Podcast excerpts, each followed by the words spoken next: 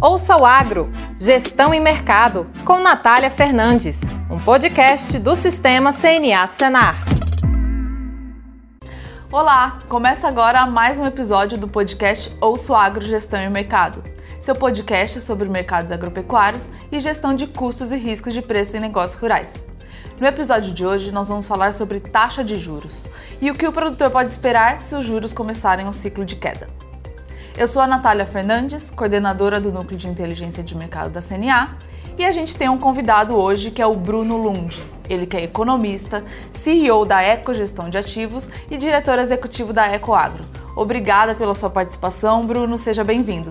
Obrigado, Natália, pelo convite. É um prazer enorme estar aqui com vocês né, e poder participar desse podcast que eu acho que é tão ouvido aí não só pelo agro, como por vários outros militantes aí do agronegócio. Sim, Bom, então você que nos ouve, vem com a gente que já vai começar.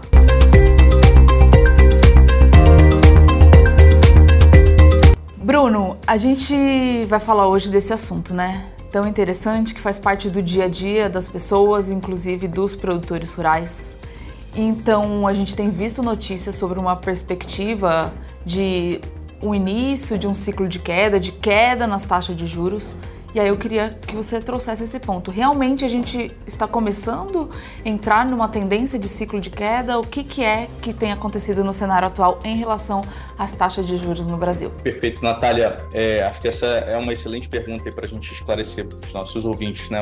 É, de fato, né, está sendo falado muito que, de queda de Selic. Antes de eu falar de queda de Selic, deixa eu explicar o que, que é o Copom. Né? Copom é, é, é uma reunião né, dentro do Banco Central. Tá? O Banco Central é a entidade né, do governo que é responsável por cuidar da política monetária e, por sua vez, né, é, que é política monetária tem muito a ver com a taxa de juros. É o Banco Central que, em última instância, nessa reunião, Copom, determina o que se chama de Selic, que é a taxa base né, de juros da nossa e, economia. O mercado apressa, tá? a expectativa de mercado é que a taxa encerre esse ano tá, em 12%, saindo de 13,75% que a gente está hoje. Tá? É, além disso, esse ciclo não para por aí, né? não para nesses 12%. Né? Em 2024 ele continua tá? até chegar a 9,5% tá? no fim do ano. É isso que o mercado está apressando, é isso que as projeções né, do relatório Focus, né, que representa as estimativas de, de várias casas né, de mercado que acompanham né, o andamento da Selic. Tá? 24 cai também mais um pouco, né? ou seja, 4 e 25 pontos, tá? E depois em 25, né, ele mais ou menos estabiliza em 9 e 26, podendo cair mais 50 pontos aí para 8,5, ou seja, uma queda de 13,75 para 8,5 aí até o final desse, desse ciclo. Isso por quê? Né? Porque a inflação que vinha muito alta, né, desde o Covid, né, começou a ceder cada vez mais devido a essa subida né, de queda, né, dessa subida de taxa de juros. Né? Essa subida de taxa de juros levou a um desaquecimento da economia, levou a aumentos de custos de crédito e, por sua vez, né, menos investimentos que culminaram nesse desaquecimento da economia. A economia agora está né, tá bastante é, é, já, já retraída, já começou a sentir nos preços, né? essa retração já começou a bater nos preços, tanto nos preços atacados quanto nos preços dos consumidores. Tá? Inflação está convergindo para as metas de inflação que o Banco Central gostaria que isso né, convergisse. Tá? E a inflação começando a convergir para dentro das bandas da, da meta né, da inflação, o que, né, o que leva, né, o que leva a isso é que o Banco Central agora está apto, está tranquilo, está confortável a começar a reduzir essa taxa de juros, né? Porque ninguém gosta de taxa de juros alta, né? O Banco Central também não gosta de taxa de juros alta, né? É, ele mantém essa taxa de juros alta exatamente porque ele tem uma meta, né? Uma meta de inflação e ele precisa atender essa meta. Se ele não atende essa meta, ele precisa justificar perante o Congresso, tá? Perante o Senado, né? Todo fim de ano, por que, que ele não atendeu essa meta, tá? É, então, para atender essa meta, ele levou essa taxa. A meta agora, tudo indica que está entrando né, é, dentro desses patamares aceitáveis, tá? não só correntemente, como também as expectativas futuras. Então, ele está pronto para começar essa queda de taxa de juros e já sinalizou né, na última é, reunião do Copom. Então, devemos ter sim né, um ciclo de queda de juros aí contundente, né? não será pequeno, né? sai de 13,75 no início desse, né, né, no início desse ano para 12 no fim desse ano tá? e depois deve continuar essa queda, né? 9,5% no fim do ano que vem e chegando ali a 8,5% em 2026. Tá? E que boa notícia, né, Bruno? Essa entrada agora desse ciclo de queda que deve beneficiar o setor agropecuário de forma geral. Queria que você falasse um pouco de como é, você falou da questão da taxa Selic ser a taxa básica de juros, então o que deve acontecer é reduz a taxa Selic e o que, que vem depois? O que, que acontece na prática para o produtor? Como que ele pode sentir é, os benefícios e oportunidades por meio dessa redução da taxa Selic, primeiramente? Perfeito. É, a redução da taxa Selic afeta é, claramente vários setores da economia e, em particular, também né, o, o agronegócio, né, e mais particularmente ainda né, o, o produtor. Tá? Eu vejo dois ângulos né, de impacto tá, é, nas empresas como um todo né, e no produtor como um todo. Tá? E eu, eu, gostaria de trabalhar esses dois ângulos. Tá? O primeiro ângulo, tá? O primeiro ângulo se, se refere a custo de crédito, tá?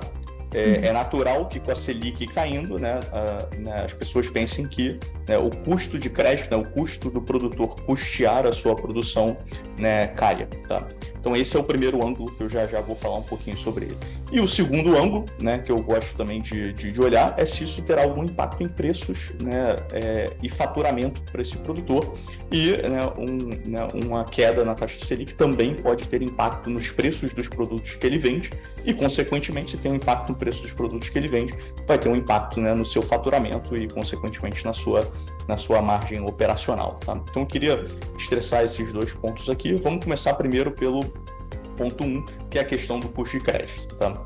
É, custo de crédito, acho que vale a pena a gente fatiar a discussão em três. Né?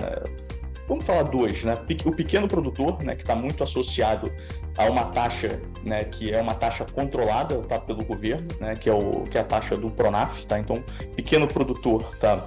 Ele né, nesse plano safra que né, foi divulgado né, há pouco tempo atrás, tá? Agora, é, agora em julho, né, já se viu uma redução nessa taxa, na minha percepção, muito por conta de dois motivos. Tá? Um, já prevendo que vai ter esse ciclo de queda na Selic, né, o governo antecipou essa redução né, nessa taxa do Pronaf né, de 5% para 4% ao ano. Tá?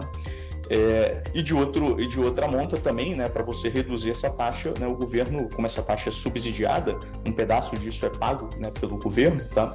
o governo precisa ter orçamento para isso. Então, o governo arrumou o orçamento, né, e prevendo né, uma queda nessa taxa Selic, ele conseguiu, com esse orçamento, né, reduzir essa taxa do Pronaf de 5% para 4%. Isso já é realidade, então os produtores que forem buscar seu crédito no Pronaf né, já vai ter pelo menos essa redução aí de 5% para 4% aí no seu, no seu custo de crédito. Isso pensando em pequeno produtor, né, é, que é aquela né, é, produção mais familiar, né, uhum. é, de, de, de, né, de, de, de, propriedades né, menores. Né, então já teve essa redução nesse custo. Esse custo não deve cair, né, Natália, é, até junho do, do, ano que vem. Não deve cair mais até junho do ano que vem. E não sabemos também se em junho do ano que vem, né, junho e julho do ano que vem, que é quando é anunciado o próximo né, plano safra, se isso é, cairá novamente, mesmo tendo essa queda contundente aí da Selic, tá? Porque não basta a Selic cair, tá? É, o governo precisa ter orçamento também para conseguir fazer frente tá, a, esse, a essa despesa que ele tem né, para subsidiar né, essa queda na taxa de juros. Esse ano ele conseguiu, por isso ele, ele, ele caiu a taxa em um ponto percentual. Não sabemos se ano que vem teremos orçamento né, suficiente para é, fazer é, novas reduções. Mas já é uma boa notícia, né, uma redução de um ponto percentual aí para o pequeno produtor. Tá? Hum. Indo para o médio e para o grande produtor, tá? Aqui eles estão muito mais conectados às taxas de mercado, tá? É o grosso do crédito que eles tomam, né? Tanto para custear a sua produção como para fazer novos investimentos, né? Que a gente chama de, de capex, né? é, capital expenditures em inglês ou investimentos né? em português. É, é, para esses dois tipos de investimentos, né? A lógica aqui é a lógica do mercado, tá? E então, esses produtores eles tomam crédito né, nos bancos. Né? Os bancos, obviamente, observam né, essa taxa base de juros, que é a Selic, que eu falei há pouco tempo atrás, que está começando um ciclo de, de, de, de, queda. Consequentemente, os bancos agora vão conseguir captar né, num nível de taxa mais barato e captando num nível de taxa mais barato vão conseguir repassar esse nível mais baixo tá?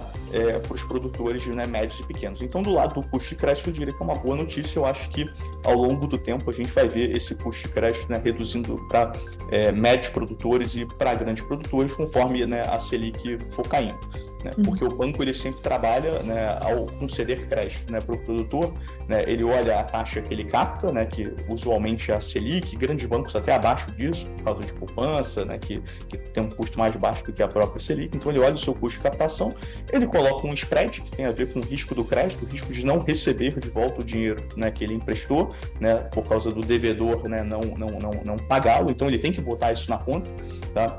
É... E aí ele sempre trabalha né, Selic mais esse, esse, esse spread de crédito. Como a Selic está caindo, mesmo que o spread de crédito continue constante, né, esse risco continue constante, a tendência é que essa taxa final tá, para o produtor né, caia só por conta da queda da Selic. Tá? Interessante. Esse ponto, esse primeiro ângulo que você falou, é bem interessante. Você citou o plano Safra, que eu também ia perguntar sobre isso, porque a gente teve o um anúncio a CNA faz propostas né, ao governo e escuta a base, escuta os produtores sobre quais as principais demandas e a redução da taxa de juros é uma delas. O que, que o produtor pode esperar, já que a taxa anunciada para o Plano Safra não alteraria, mas gera um benefício, como você falou, em relação ao que o governo tem de recurso para fazer essa equalização. Então, mesmo não alterando lá na frente na taxa que o juro que o produtor pega, né, com o banco, tem um benefício aí para o setor e também para o governo nessa, nessa questão de ele ter uma disponibilidade maior de recursos e conseguir fazer uma gestão fi, melhor financeira é, até durante todo esse plano, né, que vai correr. Até porque o ano passado a gente teve uma, o, a gente teve uma suspensão do crédito exatamente pelo governo não ter orçamento para para fazer essa equalização da taxa de juros. Então a gente tem essa, esse impacto positivo? Ah, sim, sem sombra de dúvida. Né? E você citou aqui uma questão que é a equalização, né? Acho que é importante né, o nosso ouvinte entender o que é essa equalização. O que é a equalização? Como a taxa do Pronaf hoje está em 4%, né? caiu de 5% para 4%, e a Selic ainda está em 13,75%, tá? Então, tudo que o banco emprestar a 4%, ele está emprestando abaixo do custo de capital dele. Então, o que, que o governo faz? O governo vira e fala: olha, não empresta 4%, tá? Que eu vou bancar essa diferença tá? entre os 4% e a Selic, que é o 13,75 hoje. Então, essa diferença entre 13,75 e 4%, o governo banca. Essa é a parcela que tem que estar tá no orçamento lá aprovado para que o governo consiga fazer jus né, a, esse, a esse pagamento. Né? E esse ano ele conseguiu não só aumentar né, o plano safra ali da ordem de seus 25%, né, aumentou em um quarto aí praticamente né, o plano safra, e conseguiu reduzir essa taxa de juros por conta dessa queda no ciclo da Selic. Naturalmente, com a queda da Selic, né, Natália, você vê que o valor que o governo precisa despender para fazer essa equalização passa a ficar cada vez menor. Né? Eu tenho 13,75 hoje, fecho o ano com 12, né? no meio do ano que vem já devo estar ali com seus 11%, tá? Então, 11 para 4 né, é uma diferença menor do que 13,75 para 4, tá?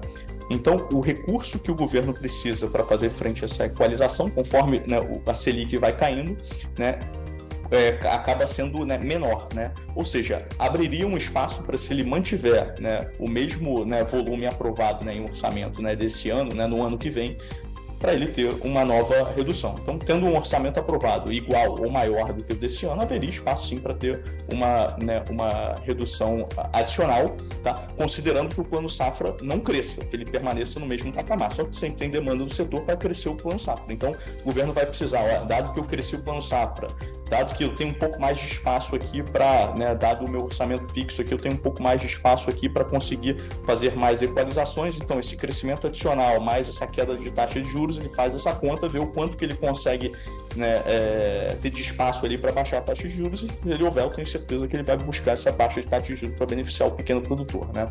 É, então, a tendência aqui não é direto né, que a taxa de juros né, caindo né, você afete o Pronaf, mas existe um, um impacto positivo né, desde que o governo consiga o orçamento para tal. Acho que isso é, é interessante o, o produtor também ter, ter, ter, na cabeça. Né? Então, né, a verba necessária para fazer a equalização reduz né, com a queda da taxa de juros. Consequentemente, se o governo tiver um orçamento igual ou maior do que o ano passado, ele abriria espaço para novas reduções né, é, por conta dessa, dessa, dessa redução no dispêndio que o governo precisaria fazer. Ótimo esclarecimento, e só a gente deu exemplos aqui da agricultura familiar, mas só esclarecendo que isso é, serve também para a agricultura empresarial, né, como você citou anteriormente. Exatamente. A agricultura familiar é um, é um para um aqui, né, porque o banco ele sempre financia CDI mais um spread, o CDI caindo, a tendência é que né, o custo de crédito né, para pro, pro, os produtores, para o agribusiness como um todo, caia também. Né? Aqui é a ótica de mercado, né, oferta e demanda né, é, a tendência é que é, é, essa queda faça né, com que o custo de crédito né, para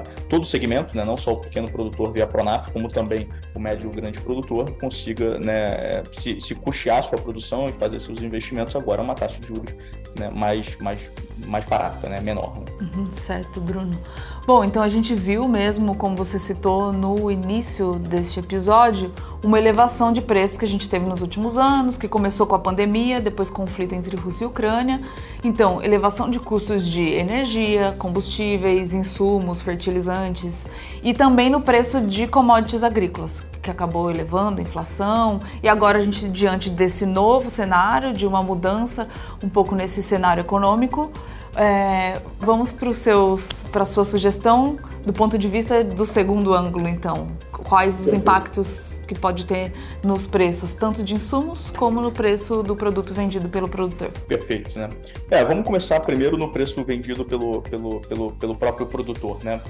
É, você, tem, você tem um impacto que é o seguinte, com a queda da Selic, né? É, investidores né, no mundo, investidores globais, eles fazem as suas aplicações sempre olhando né, o diferencial entre a taxa de juros no Brasil e a taxa de juros no resto do mundo. Né?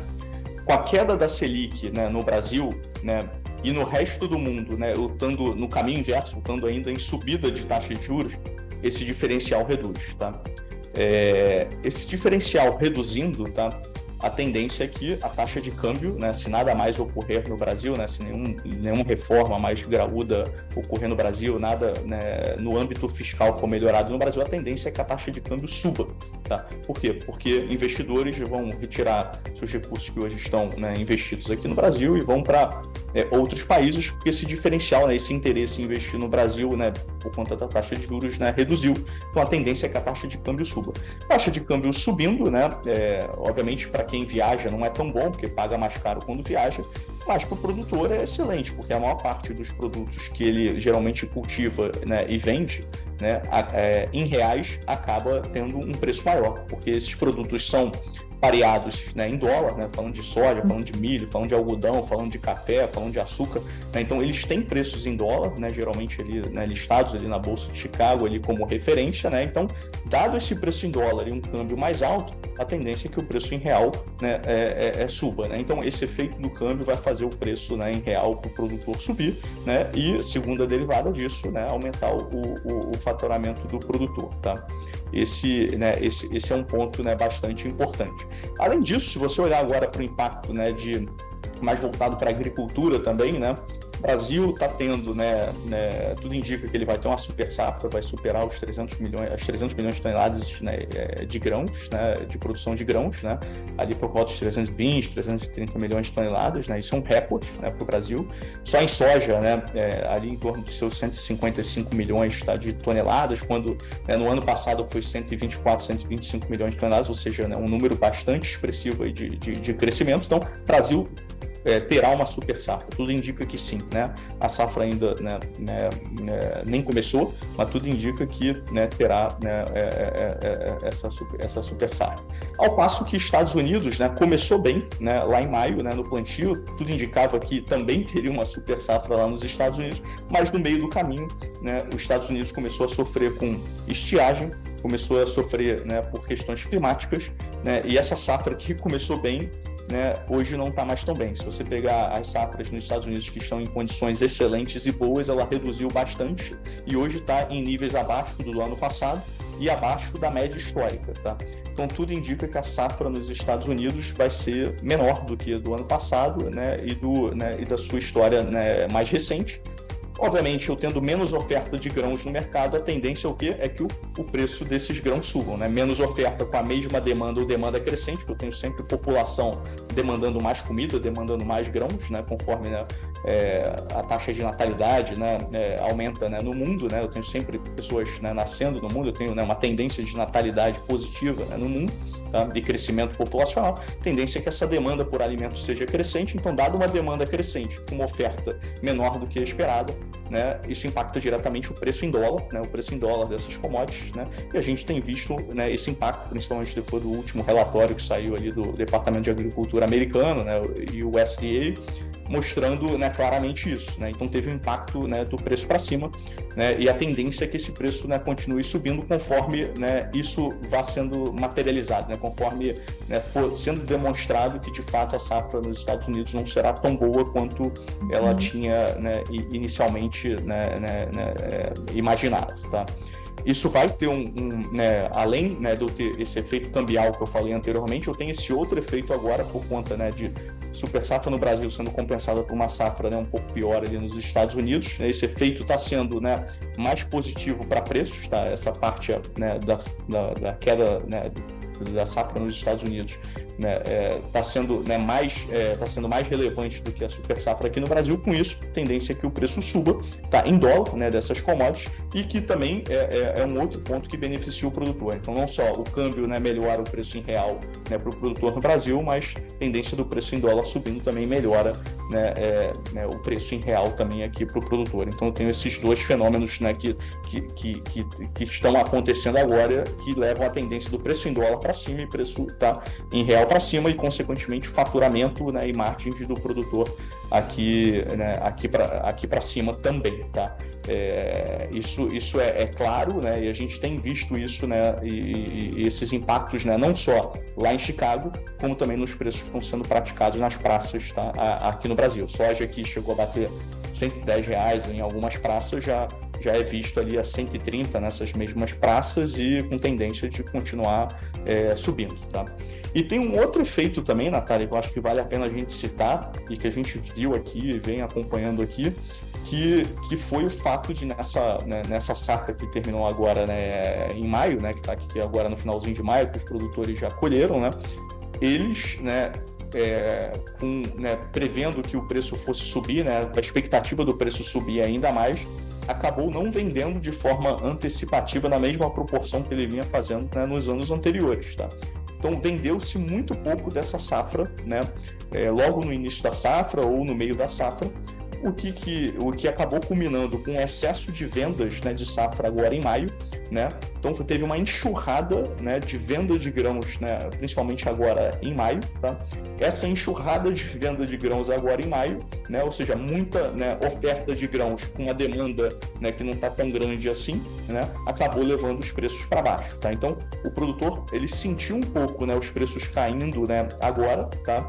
Mas a tendência é que uma vez né, essa safra seja né, escoada, tá, esses preços voltem a se normalizar. E isso foi sentido, né, essa, esse, esse preço mais baixo corrente agora, ele foi sentido ali pelo produtor, né? É, é, por, por, vários motivos, né? É, você, teve, você teve uma questão não só de excesso de venda, como também você teve uma questão de logística para fazer frente a esse excesso de venda. Né? Logística e armazenamento para fazer frente a esse excesso de venda. Né? É sabido que no Brasil a gente tem um déficit de armazenagem né? É, de silos tá? Né? no Brasil. Tá? Não tem silo suficiente para você estocar né? essa produção. Não tendo silo suficiente para estocar essa produção, você obrigatoriamente precisa vender para não perder a produção, porque senão você deixa em silo bag ao ar livre, cai chuva lá, fica, ah, fica ah, ao ar livre, aquilo pode estragar né, uma produção que você né, né, levou tanto tempo ali para colher. Então, imediatamente, o produtor que não consegue armazenar e que não tem silo para armazenar tem que vender isso ao mercado. Vendendo isso ao mercado, você começa a pressionar os preços para baixo, independente do preço né, tabelado lá em Chicago. Né? Então, o que acontece? Né? Essa questão de excesso tá, de grãos no mercado com logística não conseguindo fazer frente a isso, né, não tendo transporte suficiente para fazer frente a isso, elevou o preço de transporte também para você pegar o preço na, na porta da fazenda e levar até o porto, né, e com isso o prêmio tá, que estava sendo pedido né, no porto estava negativo, ou seja, estava contra o produtor. Então o produtor não só olhava o preço em Chicago, convertia para real aqui né, no Brasil, e além disso, né, estava é, sendo praticado um prêmio negativo em cima, chegou a ser de 2 dólares negativos. Então, mesmo Chicago batendo 14, 15, 16 dólares, chegou a bater lá, lá algum tempo atrás, né? 2 dólares a menos faz muita diferença para o produtor, né? 2 dólares a menos vezes 5, tá, né, aproximadamente aí o câmbio hoje é 10 reais a menos para o produtor. Então, é, é, é bastante compressão de preço aí para o produtor.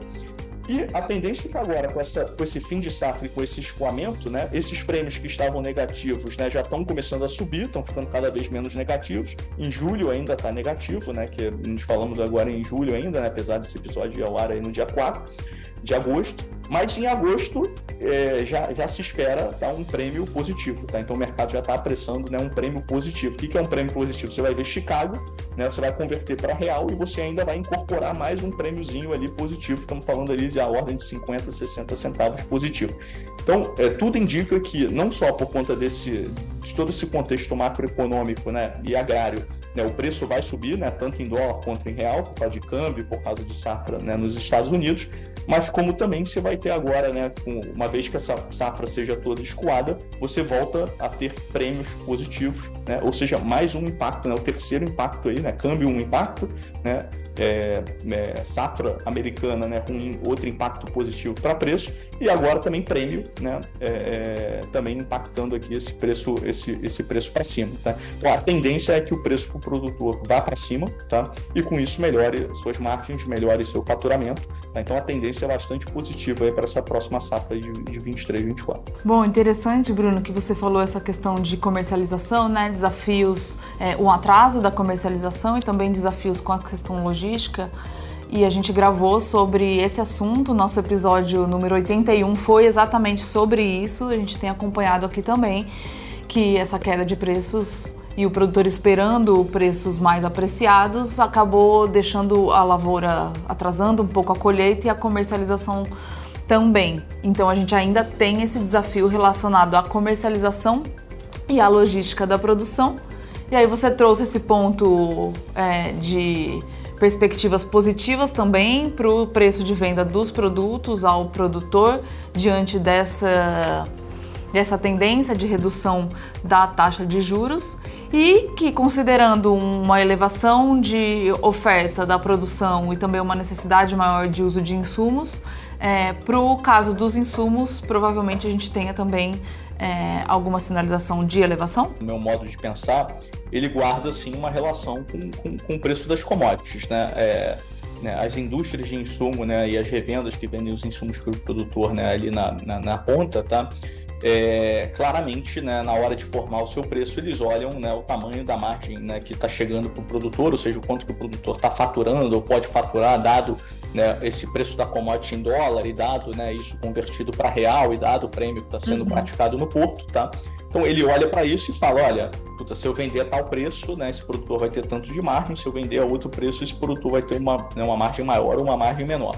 Então, a, a, indústria, na hora, de, na hora de setar o seu preço, assim como a revenda, ela observa né, o mercado e ela claramente né, acaba absorvendo um pedaço desse acréscimo da margem do produtor. Né? Então, esse impacto de preço positivo e faturamento positivo tá, é, faz com que né, é, exista, sim, né, uma tendência tá, da indústria de insumos e das revendas começarem a praticar um preço um pouco mais alto, né? E avançar um pouco desse incremento de margem que vai ter no produtor. Não todo, não diria que é um para um, tá? Mas a tendência é que é, sim, né, exista né, um, um crescimento né, no preço dos insumos, tá? mas nada que preocupe o produtor. Né? O produtor ainda vai ter a margem, né? a indústria não vai tomar a margem inteira do produtor, né? ela sabe que não pode fazer isso, ela depende do produtor até para. Né, o produtor acaba, né, é, é, o, o né, é, é quem compra né, é, é, o uhum. insumo dela, mas ela né, olha o mercado e, e, não vai deixar todo esse incremento de margem ficar só com o produtor. Tá? Então, a, é, o que a gente observa aqui é que sempre que existe né, um incremento de preço e um incremento de margem do produtor, a indústria acaba né, absorvendo um pedaço disso. Tá? Então, nossa visão aqui é que sim, pode existir um crescimento no preço dos insumos, mas nada que preocupe o produtor. Ele vai conseguir ter a margem dele operacional ali histórica que ele vinha tendo, né? talvez até né, com, essa, com todos esses impactos positivos no preço até melhor, porque a indústria acaba sempre fazendo isso de uma forma mais paulatina e nunca, né, né, e nunca tão, de forma tão tempestiva. Tá?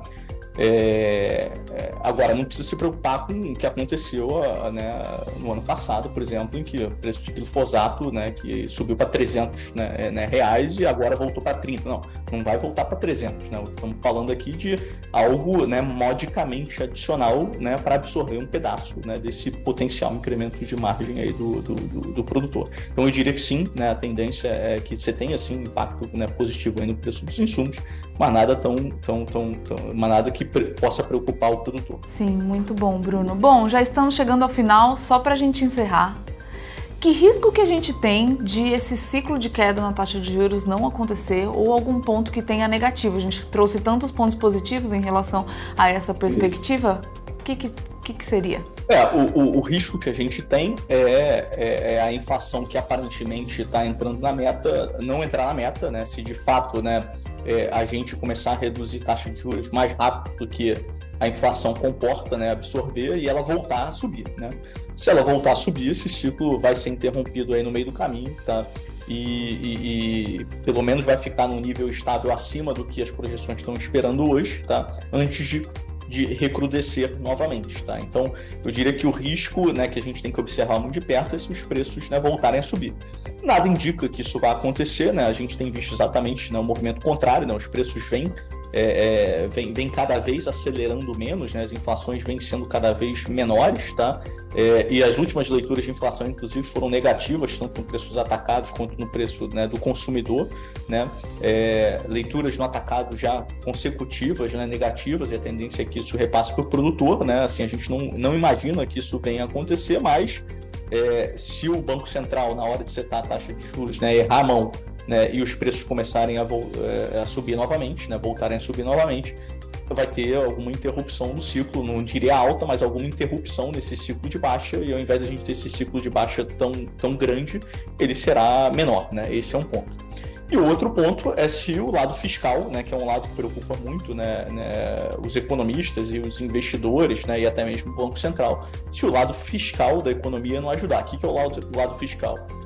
Os gastos menos receita, né? Ou seja, para uma, né, uma economia ser saudável, né, é, é, natural você pensar que ela tenha mais receita do que despesa, né? Ou seja, que sobre dinheiro, né, a cada ano sobre dinheiro, né? E com isso, isso é uma economia saudável. Quando a receita ela é menor do que a despesa, você precisa fazer dívida, você precisa se endividar. Você não consegue pagar todas as suas contas no final do ano, o que o governo faz? Ele emite dívida para fazer frente a essa despesa adicional a, a, receita, tá? Então o mercado olha muito isso, né? O quanto que a minha receita está abaixo da despesa, tá? E o quanto a mais de dívida está sendo feita. Enquanto essa dívida que está sendo feita for inferior ao crescimento da economia, inferior ao PIB, a relação dívida-PIB ela cai, entra numa trajetória declinante, né, de estabilização e depois declínio, e isso não preocupa muito os investidores, não preocupa muito o mercado. Tá? Mas, né, se houver né, né, um crescimento exacerbado de despesas frente né, à receita, a tendência é, é, e que isso seja superior ao PIB, a tendência é que a relação dívida-PIB, né, o endividamento do país aumente, que já está elevado, né? Estamos falando aqui de 80% do PIB, né? Então é um endividamento bastante né, expressivo, tá? É, para países né, emergentes, tais como o Brasil, tá? É, e se houver né, essa expectativa de crescimento né, da dívida PIB, a tendência é que né, a tendência é que o mercado comece a exigir mais taxa para ficar aqui no Brasil, o câmbio aumente, o câmbio aumentando eleva preços, né, porque tem muitos dos preços né, dos produtos importados, por exemplo, acabam né, tendo né, uma, um reflexo por conta de crescimento do câmbio. O Brasil é uma economia aberta, né, é, então acaba tendo um impacto né, adicional em preços por conta de elevação do câmbio, fuga de capitais, investidores ficando mais arredios com o Brasil, tá por conta dessa questão do efeito fiscal. Então, algo que a gente precisa observar, né? A gente não tem visto isso no radar, né? O caminho tem sido até mesmo, né, o contrário, existia essa preocupação, né, com, com, com, com o governo novo, né, dele, né, dele começar a querer gastar muito mais do que ele arrecada. A gente viu, né, que veio né, uma âncora né, ali fiscal que está sendo proposta que é razoável, né, não é exatamente o que os economistas gostariam, mas ela é razoável, né, mostra que não vai crescer de forma né, louca e exacerbada, tá? então isso já é bom e tudo indica que estamos no, no, no, no rumo certo para fazer uma reforma tributária que vai melhorar muito né, o custo do Brasil. Tá?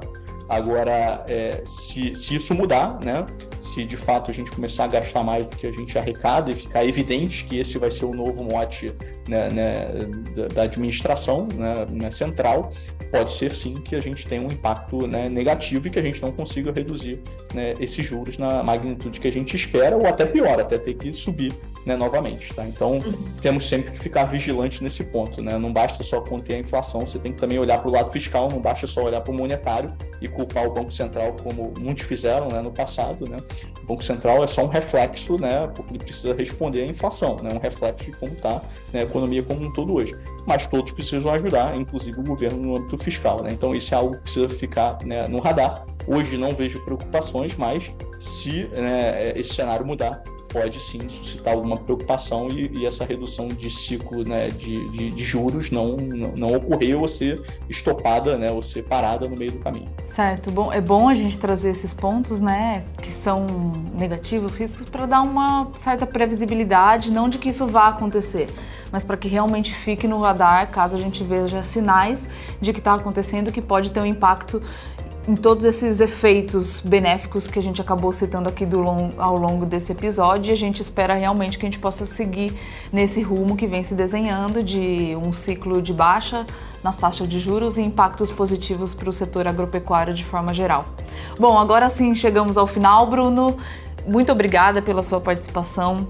Foi bastante esclarecedor trazer esses pontos e uma visão tão geral, né, relacionado ao mercado agro-brasileiro, então a questão que está acontecendo no Brasil, da safra, desafios, impacto no frete, relacionado ao impacto de movimento dos preços, o que a gente pode ter aí para frente de tendência de preços frente a essa redução da taxa de juros e também de oportunidades para o crédito é, que o produtor pega, que também pode ser é, favorável né, nesse cenário. Então, obrigada pela sua participação, pelas suas contribuições aqui nesse episódio do podcast Ouço Agro Gestão e Mercado. Eu que agradeço pelo convite, Natália. Muito obrigado a todos por terem nos escutado até aqui. Se vocês quiserem saber um pouco mais sobre a atuação do Bruno Lund, a gente vai deixar uma descrição é, na descrição desse vídeo, se você nos assiste, ou também desse áudio no Spotify, se você está nos ouvindo. Obrigada pela sua audiência. Esse foi mais um episódio do podcast podcast Ouço Agro, Gestão e Mercado. Até o próximo episódio. Tchau, tchau. Ouça o Agro, Gestão e Mercado, com Natália Fernandes, um podcast do Sistema CNA Senar.